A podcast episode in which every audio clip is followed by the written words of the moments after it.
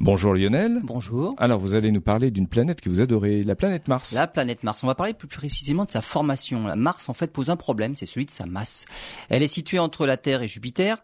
Pour autant, sa masse est beaucoup plus petite que celle de la Terre et c'est une caractéristique dont il faut tenir compte dans les scénarios de formation des planètes pour comprendre en fait l'histoire du système solaire. En observant les systèmes d'exoplanètes autour d'autres étoiles, on a maintenant compris le phénomène de migration des planètes. En fait, elles se forment à une certaine distance de leur étoile, mais les forces d'attraction gravitationnelles entre elles peuvent faire évoluer leurs orbites, et les planètes peuvent migrer en se rapprochant ou en s'éloignant de leur étoile les simulations ne cessent d'évoluer pour prendre en compte toujours plus de paramètres, et notamment la composition chimique. Les chercheurs en sont maintenant arrivés à la conclusion que Mars ne se serait pas formé là où elle se trouve maintenant. En seulement 5 à 10 millions d'années, Mars serait formé dans l'actuelle ceinture d'astéroïdes. Elle y serait restée quelques millions d'années, puis aurait migré vers sa position actuelle en seulement 100 millions d'années.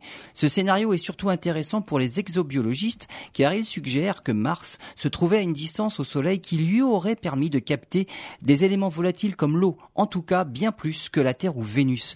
À cette distance, elle aurait été également été moins exposée au rayonnement du jeune Soleil, des conditions encore plus favorables à l'apparition et à l'évolution de la vie, plus qu'on ne pensait.